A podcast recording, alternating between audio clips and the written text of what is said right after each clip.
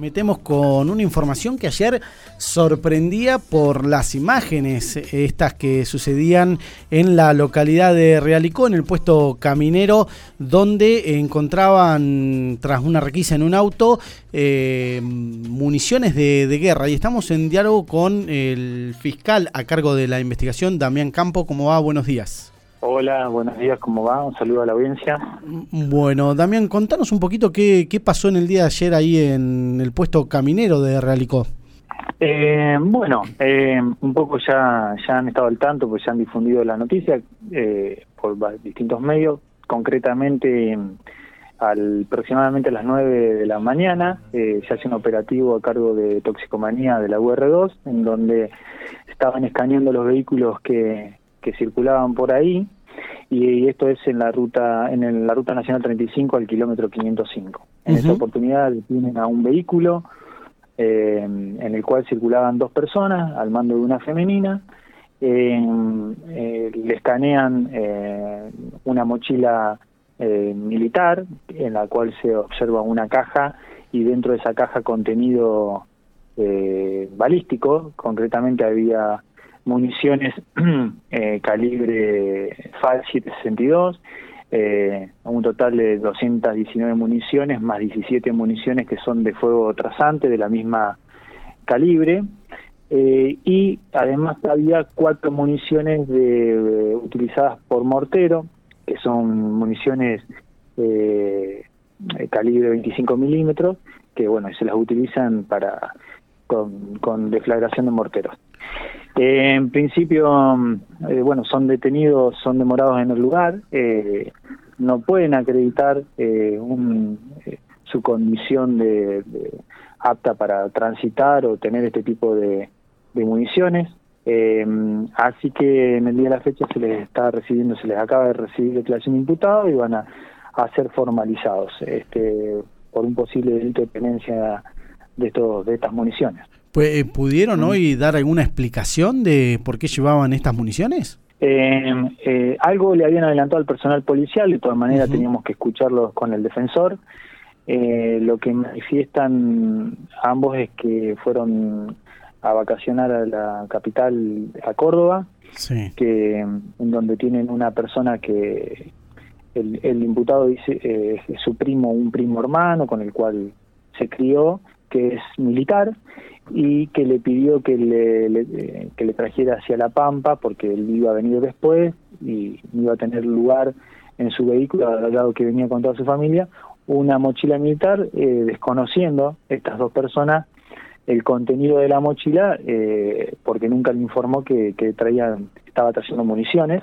Así que, bueno, ahora vamos a tratar de, de acreditar si efectivamente esto sucede así, obviamente también después habrá que comunicar a la, al regimiento de, Córdoba esta situación, porque obviamente si esto sucede es porque se estarían sustrayendo eh, estos elementos del ejército.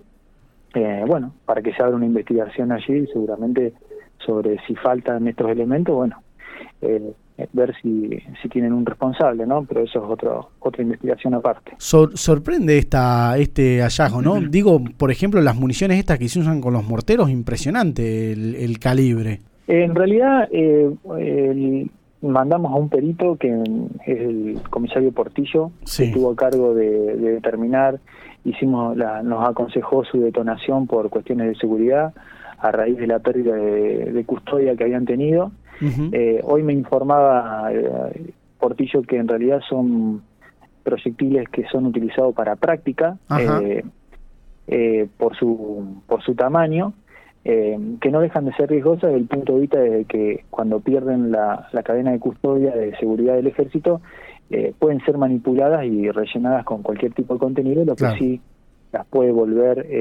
peligrosas. Entonces frente a esta situación de pérdida de cadena de custodia eh, se aconsejó la destrucción, así que ya ayer mismo estas cuatro, estos cuatro proyectiles eh, fueron detonados. Bien, eh, estas personas son de Santa Rosa, ¿no? Son oriundas de Santa Rosa, en principio no tienen antecedentes penales, ninguno de los dos, así que bueno, ahora se va a formalizar la investigación y veremos cómo continúa la causa. Se secuestraron sus teléfonos celulares para, para acreditar, ellos declararon esta situación y dicen que a partir de la telefonía también se va a poder acreditar lo que ellos están diciendo de que no ellos no tienen ningún tipo de interés sobre este tipo de proyectiles, que únicamente le estaban haciendo un favor a esta persona desconociendo lo que estaban con lo que estaban transitando, ¿Qué, eh, basados en la confianza que tenían con él. ¿Qué, ¿Qué, puede llegar a suceder legalmente en esta, en esta situación para estas personas si se corrobora que no sabían nada de lo que, de lo que llevaban? ¿Qué consecuencias legales? no, eh, en realidad, eh, tratándose únicamente de municiones, eh, el Código Penal eh, tiene un apartado que, que pune eh, todo lo que tiene que ver con la tenencia de armas de guerra, tanto armas de fuego eh, y como de otros tipos de materiales eh, explosivos o químicos y demás. Y también hay otra otro apartado que tiene que ver con el acopio de, material que puede ser tratarse de armas, municiones o, partes de armas que, tienen que ver con la fabricación. Bueno, em, en este caso eh, vamos a evaluar si son personas que pretendían acopiar municiones. ya en, el allanamiento que se practicó en el día de ayer en su domicilio en Santa Rosa no se halló nada que, indique que, son acopiadores eh, de este tipo de municiones. De todas maneras, lo vamos a investigar por si por este motivo. Y también eh, vamos a tratar de, ver si están cometiendo un delito, de si, si los proyectiles de los morteros eh, tienen la condición de material explosivo, porque en ese caso eh, tiene una, una connotación jurídica distinta.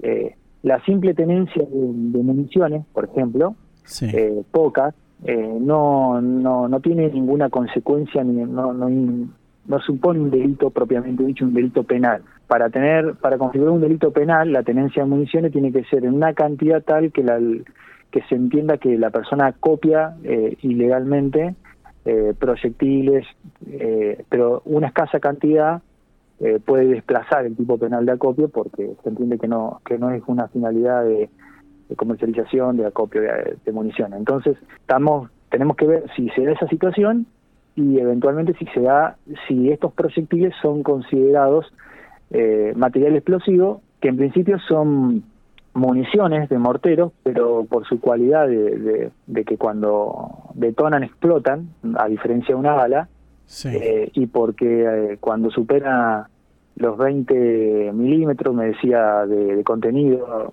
me, explicaba Portillo, ya tienen un contenido explosivo eh, propio. Bueno, si son, si pueden ser consideradas materia explosiva, en ese caso también tendrán que, la investigación va, va a tratar de acreditar si han cometido el delito de tenencia de material explosivo. Si, si se pudiera, si ellos pudieran, si se acreditara que ellos efectivamente desconocían la situación, obviamente estarían eh, ante un hecho por el cual no tendrían responsabilidad penal porque eh, en la medida que hubiesen sido hubiesen sido víctimas de un abuso de confianza o por parte de, la persona que les daba una mochila porque lo que me manifestaban es que ellos salieron del mismo regimiento que es de donde habían parado en la casa de, esta persona que está vinculada al ejército y que incluso ahí mismo en la salida del ejército son normalmente eh, requisados, requisados los vehículos y que eh, no entendieron que salieron con esas mochilas, como, se presuponían que no tenían nada, que le hubiera dado algo raro porque estaba latente la posibilidad de una requisa en, en la puerta. Claro. Eh, entonces, bueno, si se demostrara esta situación, obviamente no tendrían en principio una responsabilidad penal por un delito que no sabían que estaban cometiendo y que tampoco eh, si podían haber evitado desde el punto de vista que, que quien les daba las cosas era, eh, como me mencionaba esta persona, es como el hermano de él porque se criaron juntos. Así que, eh, pero bueno, va a ser todo materia de investigación, vamos a abrir los teléfonos celulares, vamos a analizar eso. Eh, eventualmente vamos a hablar con la gente del regimiento para verificar si a ellos les está faltando estos, estos materiales que nosotros tenemos secuestrados. Y eh, en ese caso ellos bueno deberán hacer las denuncias pertinentes allá para investigar el faltante, quién la sacó y si esta persona que, que, estos, que los imputados mencionan es quien se las dio, fue quien las sustrajo. Eso genera otra investigación independiente. Bien, muchísimas gracias Damián por, por tu tiempo. Por favor.